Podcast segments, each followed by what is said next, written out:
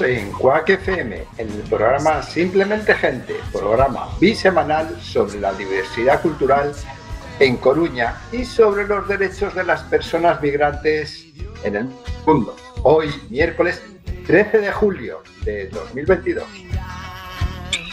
Hay miles de personas migrantes sin papeles, sin poder trabajar y sin ningún tipo de ayuda del Estado. Se les debe regularizar ya, para que nadie quede atrás y para dejar de tratar a estas personas como ciudadanía de segunda. Del control del sonido se encarga Carlos Reguera. Buenas tardes, Carlos. Buenas, aquí controlando un poquito. Vamos para allá. Correteando por el ciberespacio nos hemos encontrado al señor García. Buenas tardes, señor García. Buenas y calurosas tardes a toda nuestra querida sentería y estimado equipo. Recientemente le...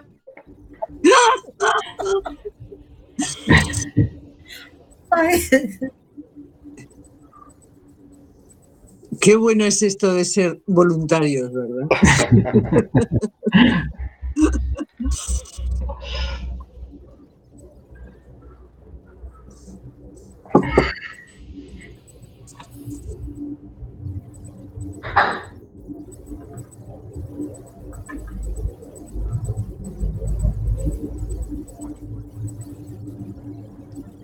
Nada, seguir, porque en teoría estamos en directo, pero me está fallando la música y eso.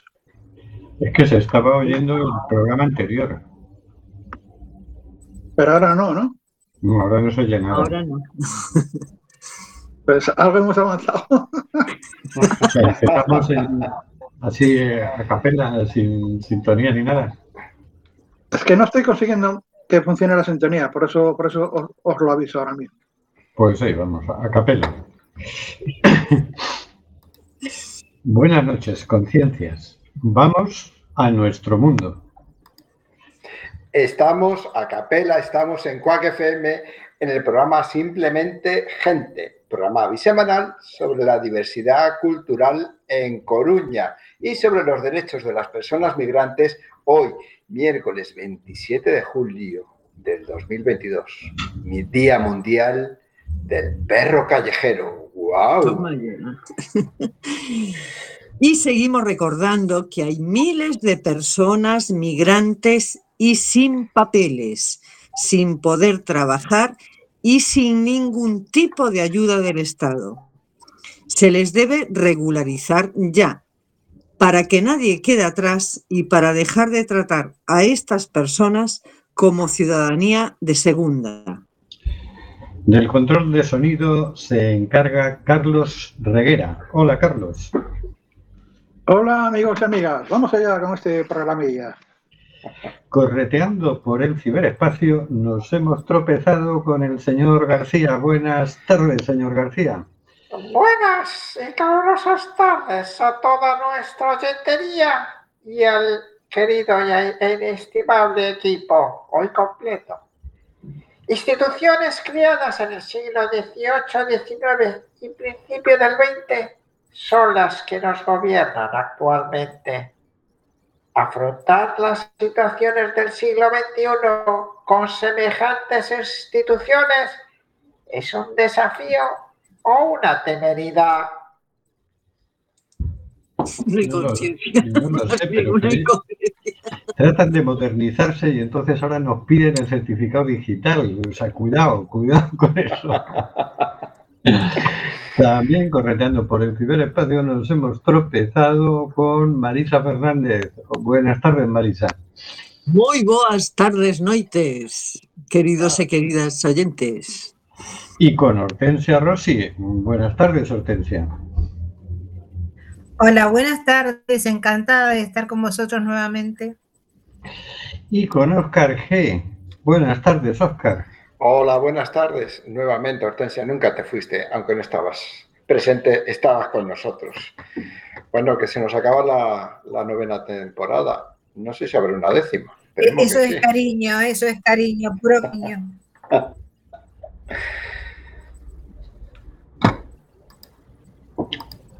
Y también nos hemos tropezado con un servidor que hará lo que pueda para que fluya este amordazado programa. amordazado porque, oye, ¿te puedes creer que todavía seguimos amenazados por la ley Mordaza? Coño. ¡Ay, la ley Mordaza nos está boicoteando! Y no solo la ley Mordaza, que ahora estamos en estado de censura, que han cerrado dos medios de comunicación porque tenían cierto sesgo y aquí solo vale el sesgo contrario. Oye, ningún partido ha dicho ni mu. Ya sabes, una vez censurada la información, te largan la versión oficial, su narrativa, lógicamente, para que te la creas. Y entonces terminas haciendo lo que no harías si pudieras tener acceso a todas las informaciones. Malos tiempos para el derecho a la información, malos tiempos para la libertad de expresión, ha vuelto la censura, como con Franco, pero un poquito más sofisticada. Déjanos tus comentarios en WhatsApp o Telegram en el 607-486-482. Y vamos con cositas de la actualidad. Sintonía de cositas de la actualidad. Es que estamos en final de temporada, nos- estamos un poco difusos. Voy a cantar la sintonía de cositas de la actualidad, pero tengo que hacer todo yo, joder. La, la, la, No, de no. la actualidad por el señor García. Vamos sin sintonía porque estamos ya haciendo las maletas que nos vamos de vacaciones y hemos metido el casete con la sintonía abajo de la bolsa. Esta semana, ay, perdón, esta semana y esta semana acabamos la temporada tomando la noticia de cositas de la feria de la Agencia Internacional de Noticias Presencia.com en la que nos informan de una caravana recurrente y que no podía faltar aquí. La caravana abriendo fronteras finaliza su séptima edición con una ruta por la huella colonial de Barcelona. Nos dicen que la caravana abriendo fronteras 2022 ha llegado, llegó este pasado domingo a su fin en Barcelona, tras casi 10 días recorriendo distintos puntos fronterizos que ha marcado los desplazamientos forzados en el pasado y en la actualidad. La caravana fue recibida el sábado con una cena popular a cargo del Sindicato de Trabajadores del Hogar, Trabajadoras del Hogar y de los Cuidados, Sindillar, y ha finalizado su última etapa en una ruta por el legado esclavista y colonial de Barcelona.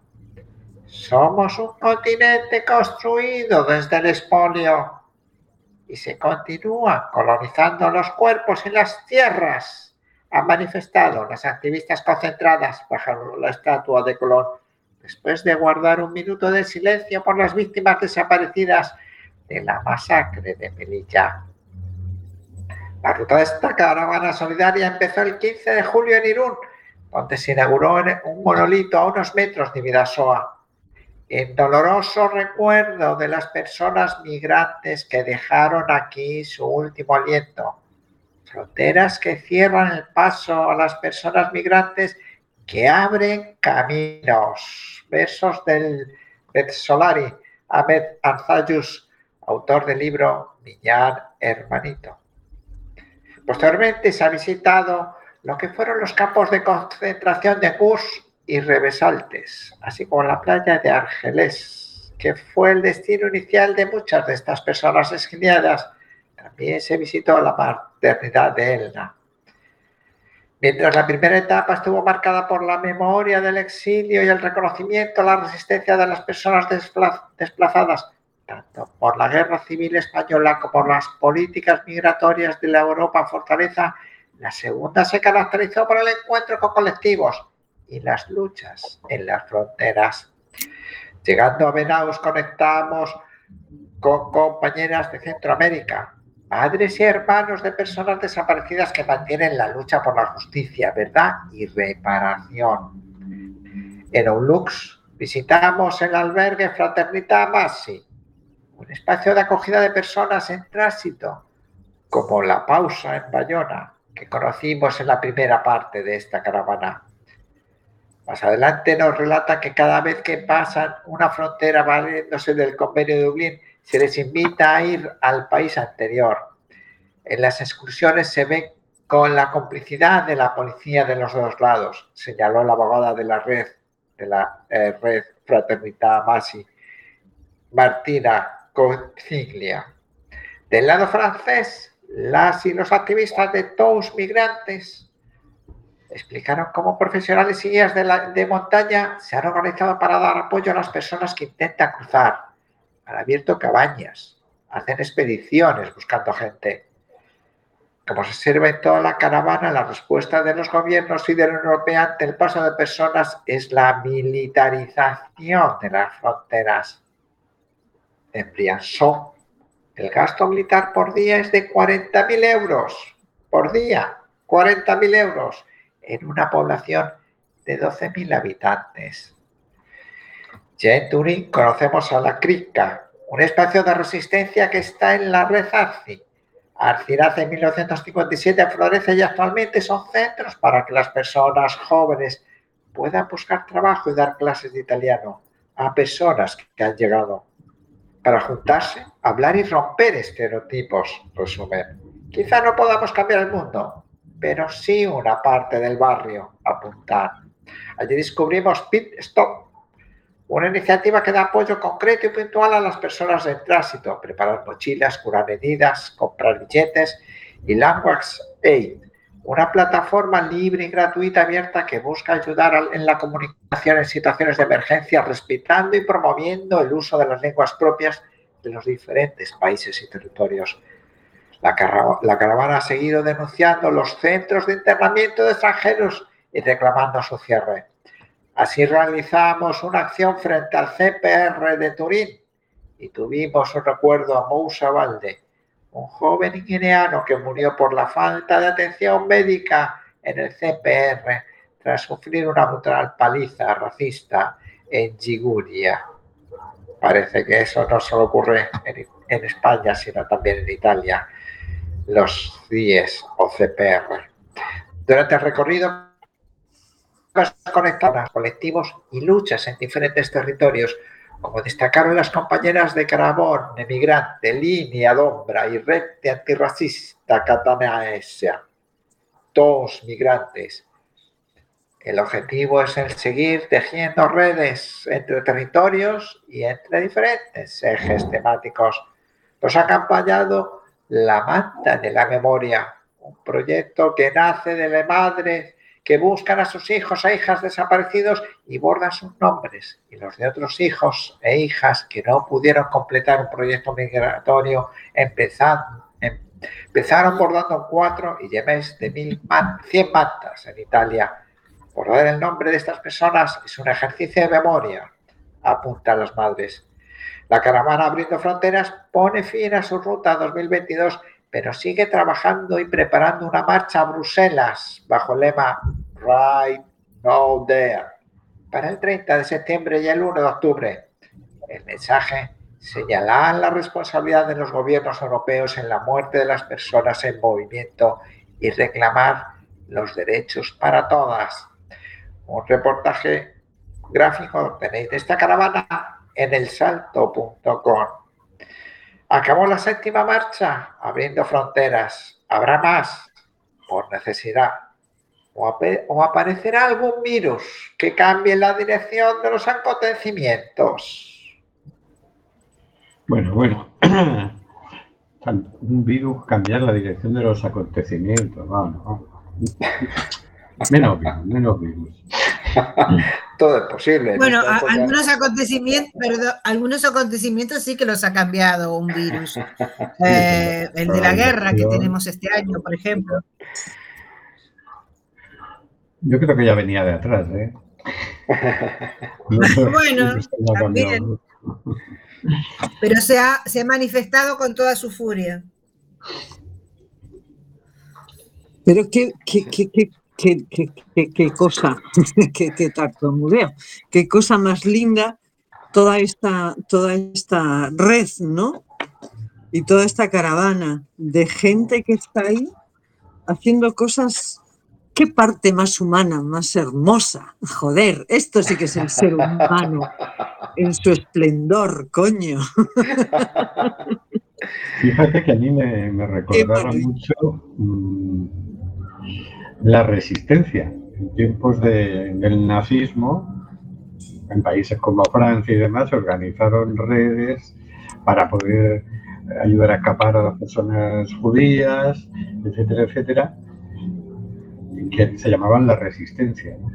y, todo esto me sonaba a la resistencia, como si estuviéramos nuevamente frente a un fenómeno muy parecido. ¿no? Porque esto de eh, maltratar a las personas, recluirlas en una especie de campos de concentración, etcétera, porque circulan libremente, se les ocurre circular libremente para huir de guerras, de cambio climático, de pobreza, etcétera, etcétera, de enfermedades, y resulta que se les penaliza, se les llama ilegales, se les, se les amarga la vida, ¿no? Y esto suena a, al viejo nazismo europeo, ¿no? Así es. Claro, uno piensa en aquello y dice, bueno, aquello se componía, la pinza la formaban por un lado los nazis nazis, los que se lo creían, y los tragacionistas. Los que se lo tragaban no, porque, no por entusiasmo, no porque les parecía estupendo el asunto, sino por miedo, por no hacerse notar, no destacar y no le fuera a caer a ellos la reprimenda, ¿no? Bueno, yo pondría ahí otro grupo, los que no el nazismo les parecía incluso mal, pero se llenaban los bolsillos. Sí, señor. Es, esos también ayudaron mucho. Eso lleva diciendo, mucho bueno, tiempo trabajando. Te adaptan a todo. Esos son. Ya tenemos son, una guerra.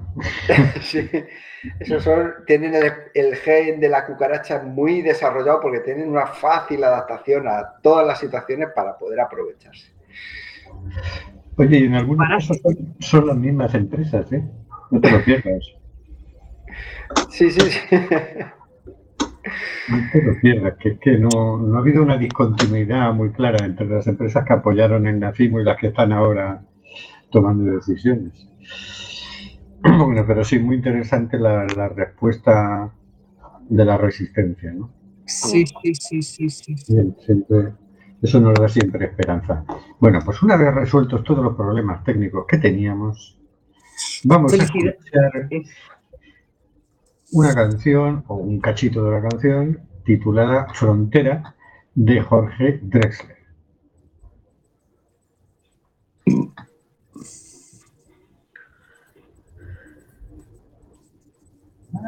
La canto yo. Tirititi, tirititi, tirititi, tirititi.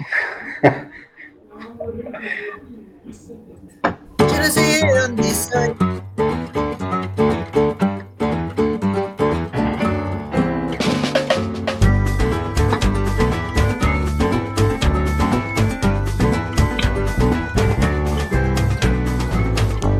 Yo no sé de dónde soy, mi casa está en la frontera.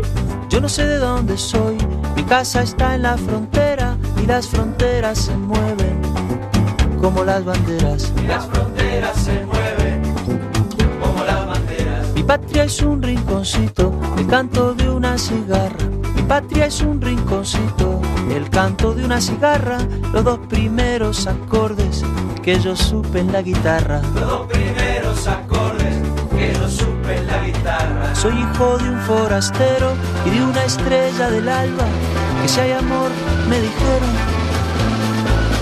Que si hay amor, me dijeron. Toda distancia se salva.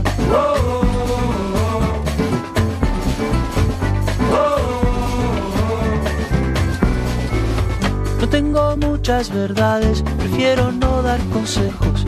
No tengo muchas verdades, prefiero no dar consejos. Cada cual por su camino, que igual va a aprender de viejo. Cada cual por su camino, que igual va a aprender de viejo. El mundo está como está, por causa de las certezas. El mundo está como está, por causa de las certezas. La guerra y la vanidad comen en la misma mesa.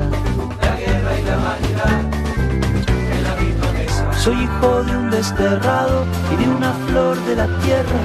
Y de chico me enseñaron pocas cosas que sé del amor y de la guerra.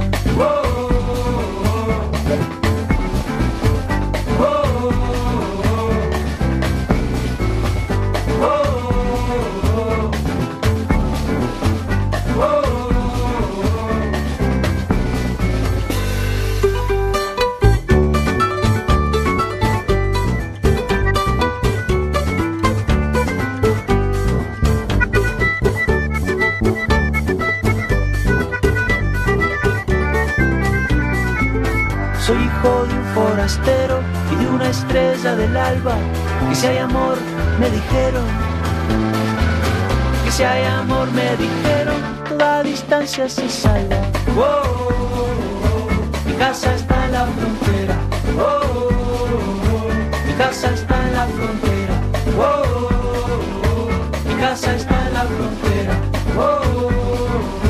Mi casa está en la frontera. Yo no sé de dónde soy, mi casa está en la frontera. Yo no sé de dónde soy, mi casa está en la frontera. Yo no sé de dónde soy, mi casa está en la frontera. Yo no sé de dónde soy, mi casa está en la frontera. Yo no sé de dónde soy, mi casa está en la frontera. Yo no sé de dónde soy, mi casa está en la frontera. Y bueno, vamos, yo tampoco soy la de donde soy, pero vamos a, a pegar un repasito con tres noticias. Vamos a empezar por la más ignominiosa, que se titula así. Países Bajos estudia la posibilidad de alojar refugiados en barcos anclados frente a las costas. Nos la sirve Europa Press el día 21 de julio.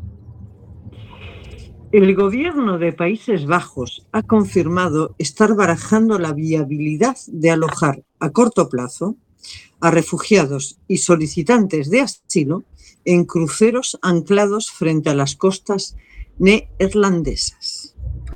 Así lo ha anunciado el ministro de Justicia, Eric van der Burg, a los medios de comunicación tras mantener una reunión para abordar la crisis de solicitantes de asilo a la que se enfrenta Países Bajos. Según Derber, ya se han dado tres grandes cruceros, uno de los cuales se ubicará frente a las costas de Belsen, a escasos 20 kilómetros de la capital neerlandesa, Ámsterdam. Recoge Dutch News. Por el momento, las otras dos embarcaciones están a la espera de que se les asigne ubicación. Si bien es cierto que la ciudad de Flesinga, en el suroeste del país, ya se había propuesto para tal fin, aunque más tarde retiró su ofrecimiento. En este punto, los funcionarios neerlandeses están estudiando ahora la viabilidad legal de esta medida, pues con los cruceros en alta mar se debe garantizar la posibilidad de que los refugiados puedan abandonar las embarcaciones cuando quieran, ya que de lo contrario se estaría dando una suerte de cautiverio, menos mal.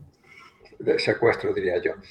Pero en fin, la propuesta ha recibido rápidamente la respuesta de organizaciones neerlandesas para la defensa de los refugiados, como, a ver si sé pronunciar esto, Blutsligenberg. Bueno, Creo que no se dice así, ¿eh? es que me ha salido acento belga en vez de neerlandés.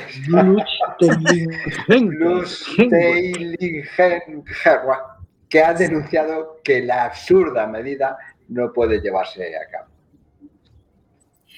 No es necesario realizar ninguna investigación para darse cuenta de que esto no es algo que se pueda hacer con las personas que han huido de la guerra y la violencia. Recibir refugiados es algo que se hace como sociedad, no en el mar, han aseverado desde la ONG. Países Bajos atraviesa actualmente una crisis de refugiados y solicitantes de asilo, quienes ante la falta de camas en instalaciones públicas se han visto abocados a dormir a la intemperie en lo que el ministro Van der Burg ha señalado que es la dura realidad de la situación que vive Países Bajos. Por otro lado, el ministro de Justicia ha reconocido que las autoridades están estudiando también la posibilidad de realojar a los refugiados ucranianos que se hospedan en instalaciones públicas pese a contar con permisos de, resi- de residencia que les permitan mudarse, que les permiten mudarse a viviendas. En fin. Sí, Holanda, bueno, perdón, Países Bajos siempre se ha caracteriz- caracterizado por su gran respeto por los derechos humanos, todo lo, todos lo sabemos, ¿no? Es allí donde puedes fumar, es allí, ¿no? Donde puedes fumarte un porrito en los establecimientos legalmente establecidos. Pero bueno, aparte de eso, yo creo que los derechos humanos lo tienen como tercera opción. Me, me resulta, siempre me ha resultado chocante, pero bueno, esta vez más, aunque bueno, la, la fuente de las noticias es Europa Press, que hablen de crisis de personas refugiadas. Crisis, o sea, la crisis son Sí. la que tienen las personas que se han tenido que ir de su casa, que están eh, en un sitio que no conocen y que nadie les presta una ayuda decente, excepto eh, entidades. O sea, eh, los gobiernos y- están en babia y, y hablan de crisis de personas refugiadas. Yo creo que hay crisis de periodismo. También, también.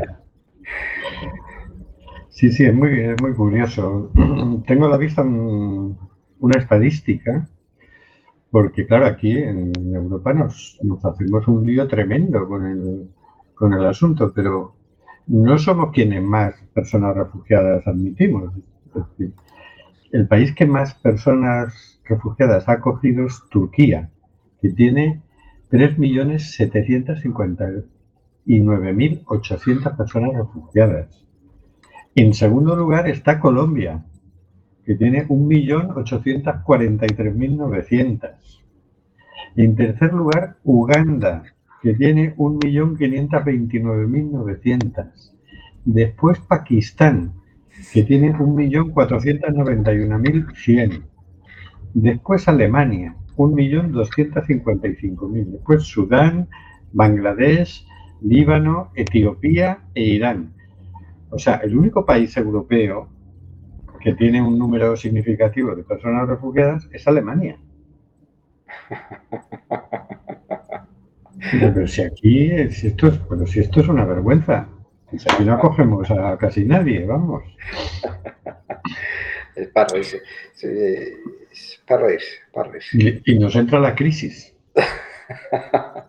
A mí me suena como esto que llega una patera con 40 personas y saltan los que se les ponen los pelos de punta y dicen que nos invaden, que se va a desvanecer nuestra cultura, que vamos a terminar perdiendo las raíces. Y dices, "Oye, Si, si no llegan a ser un 8% de personas extranjeras en el país. Y ya, ya estamos invadidos de hace siglos y siglos y siglos. En realidad nosotros somos los invasores, ¿no? Bueno, perdón, sí, yo iba a puntualizar eso, ¿no? España ha sido invasora. España ha sido invasora, Claro, sobre todo en América Latina. Y además es resultado de muchas invasiones, o sea, que, que dice, pero si... ¿qué Pero es esto? imagínate- Ser una mezcla de celtas, iberos, fenicios, griegos, cartagineses, árabes... Hemos invadido este planeta, que estaba aquí este planeta tranquilo. Somos una especie invasora, en realidad, es lo nuestro, migrar, invadir, etcétera, ¿no?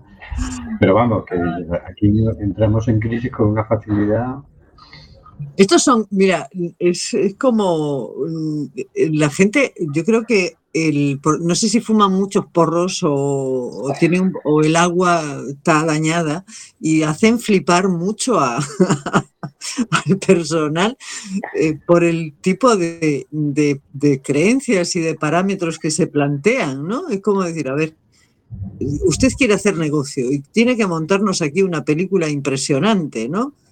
Sea clarito, quiere hacer negocio, eh, le tiene una serie de intereses, no le gustan otras pieles, no le Mm, de fondo hay un todo todo esto toda esta toda esta no sé qué, qué llamarle no todo este fenómeno se basa en en una serie de creencias eh, muy, muy básicas, muy, muy poco muy poco presentables, ¿no? Es un negocio, no me gusta el color de otras personas, yo tengo el tengo aquí, vamos, el aura de los derechos humanos y no sé qué más. Venga, hablemos claro. Usted quiere negocio y quiere, además, eh, tener el control, ¿no? Pues no nos gusta, no nos gusta nada. En fin. Que, que van, por, lo, por lo menos son barcos de crucero, que dices, mira, de la patera al crucero, ¿no? Que- y, y de bueno, por lo menos, no deja de ser un gueto que montan, ¿no? Pero bueno, por lo menos dice, bueno, pues Por lo menos no te meten en una isla y en un, debajo de una carpa a, Claro. a 40 grados de Claro. sol. Porque además viene el invierno y tenemos poco gas aquí en Europa ¿eh? y vamos a ver cómo se ponen las cosas. En fin, muy holandesa esta cosa, ¿no? Bueno, Vamos a por otro, vamos a vamos avanzando entonces. Perdón, será holandés vergonzosa la medida. Muy vergonzosa. Desde luego. Vamos a por la siguiente noticia. El gobierno crea el teléfono 021 para denunciar delitos de odio racistas y casos de discriminación. Una noticia tomada del diario.es. Las personas que sufran o conozcan situaciones de discriminación racial o étnica o delitos de odio racistas dispondrán a partir de ahora de una nueva vía para denunciar estos hechos. Se trata del teléfono número teléfono, se trata del número telefónico 021. La creación de esta línea de asistencia figura en el Boletín Oficial del Estado publicado este lunes, pero el servicio no entrará en funcionamiento hasta que se designe la operadora que lo gestionará. El objetivo, según señala el Ejecutivo, tratar de facilitar las denuncias, ya que se sospecha que muchas agresiones racistas pasan desapercibidas. Al igual que el número contra la violencia machista, el 016, o el de la violencia contra el colectivo LGTI, LGTBIQ, 028, el nuevo 021 es completamente gratuito y tampoco deja rastro en la factura. Oye, a mí me parece muy bien que pongan muchos teléfonos, ¿no? También hay uno para que no te suicides. Pero tratar de resolver los problemas con, con teléfonos no, no creo que sea muy... Hombre, yo entiendo que sea una de las muchas medidas que tome, eh, siempre y Claro. cuando la burocracia lo permita. Ya estamos con que está el teléfono, pero no está La operativo. operadora. Espere- esperemos al siguiente concurso público para que una operadora ofrezca sus servicios a un módico precio. Eh, bueno, esos son los pasos de la burocracia. ¿Qué le vamos a hacer? Vivimos en un mundo donde la burocracia, en vez de disminuir, eh, crece a pasos agigantados. Bueno, es una herramienta más, ¿no? Sí, sí. Esperemos que eso, que sea una herramienta más, no que sea la herramienta. A ver si algunos Claro. piensan que es la herramienta. Entonces ya apaga y vámonos. Desde luego es necesario y que se puedan denunciar este tipo de, de situaciones de, de racismo y de, y de discriminación, incluso dentro de las administraciones. Cuidado. A ver, con respecto a esta nueva línea telefónica, yo quiero creer que detrás de, de esto hay un equipo de personas que van a, a analizar minuciosamente la situación individual, ¿no? De cada persona, supongo. Me imagino. No sé. Es gratis hacer suposiciones, es gratis. Solo tendría que leerse el boletín oficial del Seamos optimistas, seamos optimistas, seamos optimistas. Eso siempre. Lo que pasa es que ya sabemos que creer en ciertas eh, administraciones nos resulta un poco difícil. ¿no? Sí, opti- optimistas somos, Hortensia. Lo que pasa es que eh, también el ingreso mínimo vital era optimista en el titular, pero luego lo vas leyendo y vas viendo el desarrollo y dices, uff, si es que te has quedado en el mínimo, escribiendo el mínimo. Pues este tipo de cosas. hay Lo que han podido cobrar, A ver, los que han podido cobrar moderadamente en tiempo, porque hay gente que lo pide y no sé cuánto tiempo le lleva poderlo cobrar. En fin. Hay, hay dos Sí, cosas a veces estas positivas. medidas, Hay dos cosas positivas. Una, que pongan en marcha el teléfono y otra, que sea un teléfono. Que no tengas que presentar un certificado digital por internet para hacer la denuncia. Afortunadamente esto facilita las cosas. No des ideas, no des ideas. Luego, si hay tiempo, os quiero comentar una pequeña anécdota que viví ayer que es muy bonita. Con una persona migrante. bueno, ¿Y por Vale. qué no la cuentas aceleremos ahora, no? entonces. Bueno, cuéntanos, cuéntanosla ahora. Ah, ahora. Vale. Eh, ayer estaba eh, yo aquí en el barrio de Los Mayos en una clínica dental, en Carlos Rostro, ¿sí? Que tiene una clínica dental en la esquina de la Ronda Uteiro con Avenida Arteixo. Y yo estaba esperando a que me atendieran y entra una persona con un color de piel muy oscuro, un hombre, eh, en donde se dirige a la chica que, le está, que está allí para atender y no se le entiende bien lo que dice. ¿no? Yo me quedé muy atenta eh, viendo la escena. Entonces la, la persona le atiende, le atiende con sorpresa y, y hace todo un esfuerzo por entender lo que él quiere decirle. Luego ya yo paso eh, a la consulta, me están atendiendo y eh, cuando salgo, el hombre eh, mm, trata de aclararse con lo que le acababan de decir, sí, muy agradecido, la persona que le estaba atendiendo haciendo todo, todo el esmero por entenderle, eh, por explicarle las cosas, y él salió contentísimo de allí, ¿no? Salimos juntos y fuimos caminando por la, por la eh, calle y él me decía, entonces, luego tengo que venir porque ellos me llaman. Él me estaba confundiendo a mí con alguien, con un dentista o algo así. Yo no soy dentista, no le puedo decir, no tengo ni idea, pero a usted le van a llamar, no se preocupe que a usted le van a llamar, ¿no? Y el hombre, bueno, fuimos caminando juntos y luego se fue contento, aclarado, sí, con la información que necesitaba y mm, digno, ¿sí? Nada, esa experiencia que me, me merece ser contada. Es que no hay nada como que te escuche y te hagan un poquito de caso, ¿no? Es, Ah, es básicamente lo que hace. Y todos, sí, sí, que te atiendan, claro. Me llamaba la atención como todos, eh, las tres, las cuatro personas, las tres personas que estábamos allí, más este hombre, eh, estábamos como, mm, como, mm, como te digo, como a ver qué pasa, qué quiere este hombre. O sea, te venían todos los prejuicios, sí, a la cabeza y esas, esos que estábamos mirando y, y íbamos soltando los prejuicios y viendo una persona que quería comunicarse y necesitaba una información, ¿no? Una, una escena bonita, en donde te saltas todos esos, eh, todas esas enseñanzas tan feas que se... donde saltas lo que tienes que saltarte, que es el mal rollo, y te pones en el lugar De del otro, que es un tío excelente. Ya está. El dato, para mí lo que me resulta curioso es el dato de que mecánicamente a uno le salta el prejuicio, ¿no? Como la prevención. Así Creo es. que es diferente, ¿no? Pero uh, te sobrepones y ya está, ¿no? Bueno, pues vamos para adelante a por la última noticia.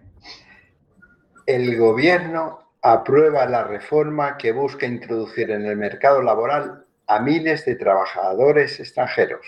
Hombre. Publicado en el diario.es y escrita la noticia por Gabriela Sánchez. Muy buena noticia. El gobierno ha aprobado este martes en el Consejo de Ministros la reforma del reglamento de la ley de extranjería, con la que facilitará el acceso al mercado laboral a miles de extranjeros en España, a través de la disminución de los trámites y la creación de nuevos canales para solicitar permisos de empleo. Disminución de los trámites, gente, ¿se dan cuenta? ¡Qué maravilla! Un aplauso, aplaudamos. Pero con certificado digital. Bueno, bueno, no, no la compliquemos, no la compliquemos. El cambio normativo busca ampliar la contratación en origen. Permite trabajar a los estudiantes extranjeros. Flexibiliza el impulso de negocios por parte de pequeños emprendedores extranjeros y crea una nueva vía para que las personas en situación irregular logren obtener los papeles a través de la realización de cursos de formación en sectores que necesiten personal. Una de las principales novedades es la creación de una nueva vía para que las personas sin papeles puedan regularizar su situación administrativa, el arraigo para la formación. Los extranjeros que acrediten vivir en España durante un mínimo de dos años y carezcan de antecedentes penales podrán acceder a un permiso de residencia de un año de duración, prorrogable a otro año, si se comprometen a formarse de manera reglada en sectores que necesitan mano de obra. Ya empezamos. Y el año, el otro año vive ilegal. Una vez finalizados los... Perdón. Bueno, no. Una vez finalizados los cursos, los beneficiarios podrán optar a un permiso de trabajo si logran una oferta de contrato.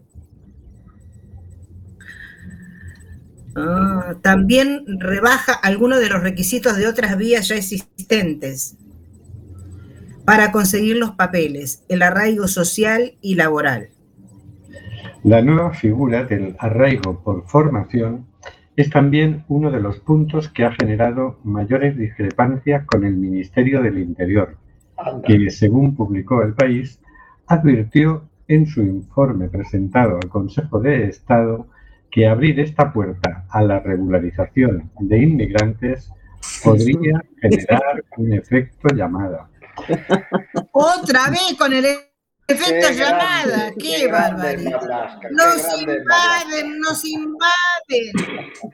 Sin embargo, el análisis del Consejo de Estado dio luz verde a esta medida, la más celebrada por organizaciones especializadas en migraciones y ha sido finalmente incluida en la reforma. Esto- todo esto es, ¿y a qué vamos a tener miedo? A la invasión. ¿Y a qué vamos a tener miedo? Al efecto llamada. Y El efecto llamada, el efecto llamada. Ay, vengan, vengan, entres. Vengan a España, por favor, a hacer un curso. Madre mía. coño, si necesitamos... A ver, el efecto llamada. El efecto llamada si tienen que tener dos años de estar residiendo en España para poder acceder a esto. Es que Claro. se dice no cualquier cosa. olvidemos quién está al frente de ese ministerio. El Ministerio del Interior lo lleva un grande, un grande de España, el grande Marlaska. Sí, el, el ese. Y, y no olvidemos siempre... de qué pecojea, de, de sacar las porras. Este es de los que las series, haciendo un paralelismo con las series americanas, primero dispara y luego pregunta. Hay un perfil muy determinado para los ministros de Interior, ¿no? Debe- tenemos que aprender el patrón porque es muy feo siempre. Sí, la verdad es que sí. Según Pedro Sánchez, son gente que resuelve bien las cosas. Sí, los ministros de Interior. Matan unos cuantos personas migrantes que están tratando de entrar y, y eso me parece estupendo a Antonio. Ay, en fin. Muy Bueno. triste argumento el del señor Sánchez, muy triste. Pero bueno, en fin. buena noticia. Me parece que Fue una para noticia. gente que está en situación de irregularidad poder poder acceder a la, regularización por medio de cursos de formación, aunque sean cosas que no te gusten mucho, y dices, oye, yo es que no hace falta carpinteros y yo no, no me gustaría, yo soy profesor. me gustaría el profesor, sí, pero de eso ya tenemos, ¿no? Pues bueno. Está claro que hay una utilidad, ¿no? Se le da una utilidad a la mano de obra migrante, ¿no? Pero bueno, más vale eso que nada. Y, y por cierto, hay mucha gente, me comentaba el otro día Pele, el presidente de África Universal, que, que ha habido mucha gente que durante la pandemia se le ha extinguido su contrato los trámites para renovaciones van más lentos que el caballo del malo y se han quedado en situación de irregularidad nuevamente. Lo que nosotros llamamos irregularidad sobrevenida, que estaba regular y ahora ha vuelto a ser irregular. Y no por culpa tuya, ni por dejar de, no, por, en este caso por el coronavirus y por, y por la burocracia fabulosa de este país. ¿eh? No, además, el problema es, no es que tú eres responsable de no agilizar los problemas, ¿no? Se supone, ¿no? Si una institución no acelera sus trámites, es responsable ella. No, no, te pasan la responsabilidad a ti. Tú eres el responsable. ¿Cómo que soy yo si, si yo dependo de ti y tú no haces el trabajo que tienes que hacer para el que además te pagan, coño? Así es, así es. O sea, es que yo meto una buena noticia para acabar un sabor de boca y es que os ponéis de una forma que no. Es que sí, sí, de todas maneras. Es que- sí, es una buena es noticia. que- Es que estáis, estáis, estáis. El calor, el calor os, os altera. Nos asfixia el cerebro. Eh, es una buena noticia, no es la modificación que muchos esperábamos, pero bueno, es un pequeñito paso. Curioso que los pequeñitos pasos los está dando el ministerio del señor este de escriba, que ahora mismo de trabajo, no, de trabajo no, que es el de, los- de seguridad social y no sé qué, no sé cuántos. Porque recordemos también la modificación del reglamento que permitía a los menores no acompañados, una vez que cumplían los 18, que no pasaran directamente irregulares, que tengan un periodo ah, de, adaptación, ¿no? También fue una reforma de este ministerio. Que recordemos que antes de ser ministro decía que, que vengan, que vengan, que hace falta mano de obra. Este hombre es como un... Es, es un- es una persona que, que tiene sentido, mm, o sea, de visión de, de necesidad. No, Empieza- no- Pero empieza a hacer las cosas que dices tú, oye, qué interesante, qué interesante, y luego te da la hostia. ¿Sabes lo que te- Acaban de hacernos una reforma a los autónomos que dices, la puta que te parió. En fin, Bueno, a ver, no, no, no dejemos de pensar que este es un hombre de la escuela neoliberal y sus creencias y son eso, todo, a ver si se, a ver si Pero- convierte de una vez. pero que dentro de esos parámetros del dinero es lo más importante, tiene sus pequeños huecos y ve que las personas son necesarias también, aunque sea para obtener más dinero, pero son necesarias. y que tener contentas a las personas es necesario.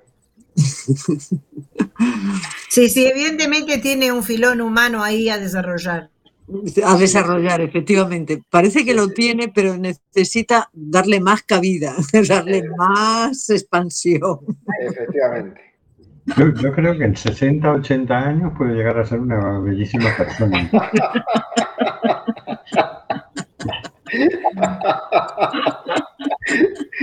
Pero seguiremos aquí en 60, 80 años. No habrá explotado esto ya. El ser humano encontrará la salida. Eso espero. De momento vayamos organizando la resistencia como podamos, porque Ya estamos en la resistencia. Hay que darle también más volumen, más expansión. Qué barbaridad, qué barbaridad. Pero sí, cuando está eso. Claro, tú te pones a pensar en personas, por ejemplo, jubiladas y que se van a meter en un curso de formación. No, no les sirve, ¿no? Es decir, hay un montón de gente que se queda fuera de esto sin poder tal, pero dices, bueno, por lo menos hay algunos que sí van a poder, ¿no? Claro, esto- Pues hay un eslogan de los años 60, la lucha es dura y es mucha. Es toda la vida. Al menos allá, allá en América era el eslogan de los años 60. Y además generación tras generación. Encaja hoy perfectamente. Bueno, recordemos que hay en marcha una iniciativa legislativa popular para regularizar a todas las personas que están en situación de irregularidad. Es una recogida de firmas hasta el 23 de septiembre, o sea que ya le daremos el empuje final cuando volvamos para empezar la décima temporada, que volveremos a primeros de septiembre, ¿no? Eh, Bueno, aquí hay varios sitios en los que se puede ir a firmar, como son el local de Sorra Firmo Galicia, el local de la CUT, la librería Atobeira de Oza, el Centro Social Acéfala y la ONG Sembalos, que sepamos hasta ahora, ¿no? Así que os animamos total. Y mientras empieza a sonar la sintonía de despedida, nos vamos a despedir hasta... Con este el- tema, espera, espera, con este tema quería decir una cosa, que según leí recientemente, las contabilizadas hasta ahora son más de 300.000 firmas. Todavía supongo que hay muchos, muchos pliegos por entregar. Así que tenemos el último empujón, que ya no queda nada. Y con esto nos despedimos hasta el 7 de septiembre de 2022. No olvidéis seguir nuestro blog, simplemente.com.blog y nuestras redes Facebook, Simplemente Gente en Quack Twitter, Simplemente Gente e Instagram, Simplemente Gente. Cualquier sitio es bueno para recibir vuestras recomendaciones y sugerencias. Hasta luego, Carlos. Hasta luego, buen verano. Hasta luego, señor García. Hasta el mes de septiembre. Que disfruten de las fiestas de María Pita. Hasta luego, Marisa. Hasta luego, feliz verano, que os lo paséis genial, pasémonoslo genial. Hasta luego, Hortensia.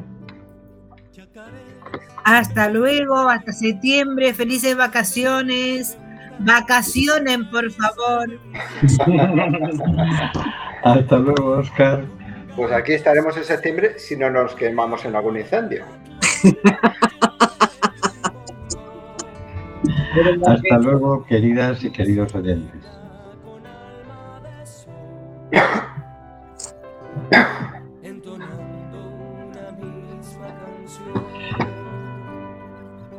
Está muriendo gente en el Mediterráneo y el Atlántico. Nosotros hacemos este programa. ¿Qué vas a hacer tú?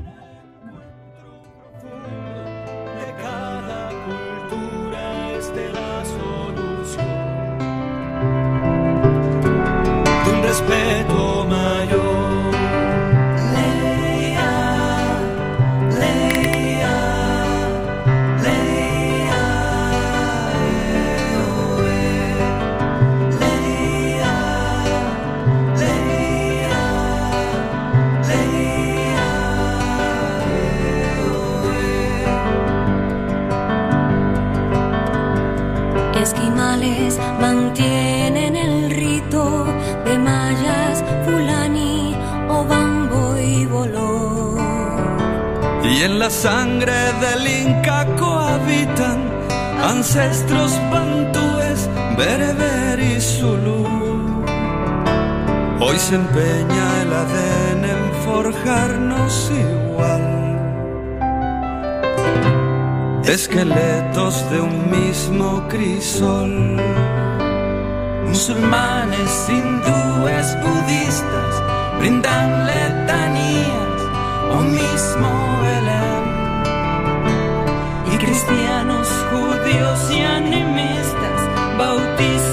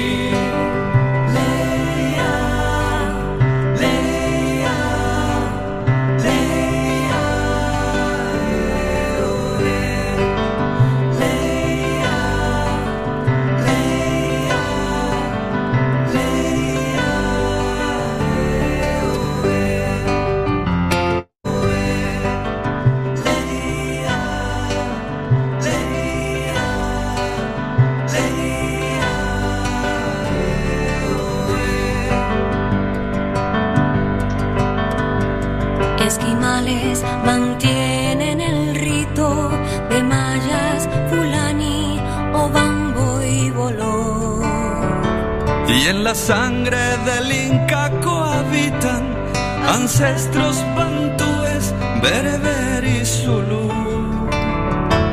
Hoy se empeña el ADN en forjarnos igual. Esqueletos de un mismo crisol. Musulmanes, hindúes,